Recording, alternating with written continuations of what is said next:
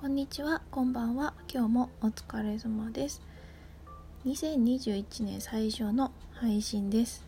お久しぶりになってます。えっと、なんか気まぐれマイペースな配信すぎて、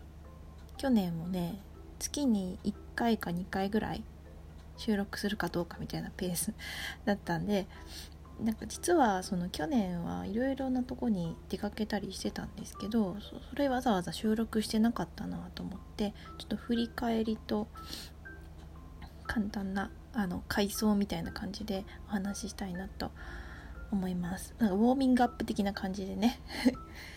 えっとねその特に9月から後半秋秋秋秋にお出かけがねいっぱいしましたね。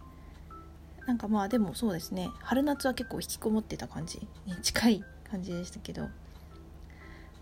えっ、ー、と9月10月がすごい天気が良かったし割とあったかい秋だったじゃないですか。まあ世界的にね あの気温が高かったかなと思うんですけど。えっ、ー、といろいろあって結構あの高尾山に行ったりあのいろいろ 浅草の周辺をうろちょろしたりとかあったんですけど大きく喋りたいのはあのフォレストアドベンチャーと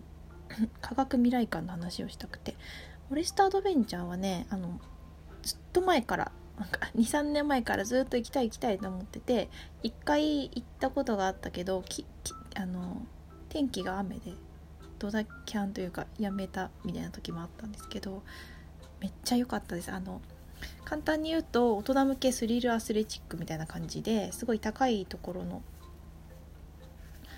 あのジップラインとかロープロープウェイじゃないや。あの結構まあ運動的なアスレチックな感じで結構スリリングな。で高い場所が好きなんですごい楽しいです。やっぱそのそのフォレストアドベンチャーの作ってる意味っていうのはその森を体験するっていうか結構その木とかその山とかを維持するのって結構大変らしいんですよね。だからそのそこに人が来るようにすると自然に触れる機会も多いしその結構そのコストをかけずにそのその自然をあの維持できるみたいな側面もあるらしいです。すいません。詳しく語れなくて。でねやっぱねすごいちょっとあのなんだ命綱をつけて高いところに登ってってあのなんだろう。移動していく感じなんですよ。ロープとか木の アスレチックとかを。それがねめっちゃ楽しい。めっちゃ楽しかった。あの最初は結構ビビってだんだんこう高さが高いところに行くんだけどその命綱をつけつけてなんか2本あってそれをこうちゃんとこうしてからこう移動して常にこう安全を確保しながら進むみたいな感じで結構本格的な感じで楽しかったですね。なんか結構ねでも意外と怖いけどやってみると楽しい感じですね。なんか最大で10メートルぐらいまでかな？の高さぐらいでどんどん行くんですけど。結構肩肩の肩を結構使うかな？肩とか腕の二の腕の筋肉みたいなのとか。結構なんか子供心に戻るっていうかすごい楽しい感じでしたね。でなんかこうジップラインっていうなんかそのその命綱がついててお腹とか足にこう巻きついてるんですけどその状態でそのロープに捕まってピューってこう なんだろう 空中を移動する感じのがめっちゃ楽しい楽しくて何回もやりたい感じですね。でその着地のところになんかこう木のチップがいっぱい置いてあるんですけどだからそこにこうダイダイブするっていうか勝手にブレーキがかかるので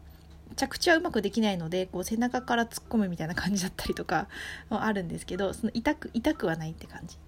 なのであの全然怖いことはないと思います。すごいねなんか、うん、ジップラインはすごい楽しいしでもっとこう私は箱根に行ったんですけど違うなんか場所にもいろいろフォレストアドベンチャー各地にあってこう海を渡れるジップラインみたいなやつがあってそれ最高に気持ちよさそうじゃないと思って いつかやってみたいなと思います。でジップラインが普通に楽しくていいんですけどあのちょっと怖いのがねなんかもっと10メートル以上ぐらいの高さでそのなんかターザンみたいな感じで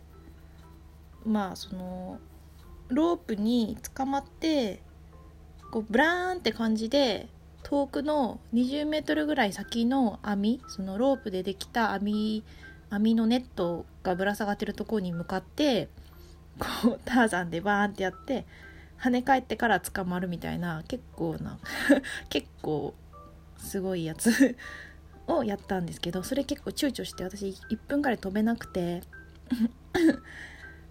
結構かっこ悪い感じだったんですけどこれ1回やったからあもう次は怖くないなって感じ。1回その飛び降りる勇気みたいなね。1回ダーンってちょっと1回シュッて下に落ちる落ちてからこう前に進む感じなんでそれが怖かったんですよね。まあ視界が高すぎてみたいな。でも1回やっちゃうともう次次からは結構余裕かなって今は思ってるけど。大体その勝手が分かるとあ意外と大丈夫だなっていうその安全を確保して進んでれば絶対に死ぬことはないしなんかそういうのであの初めての経験ができたのでめちゃめちゃ楽しかったです。また行きたいなって思いますね。あとはね科学未来館っていうお台場にある、まあ、博物館。博物館っていうか、まあ、体験型博物館っていう感じで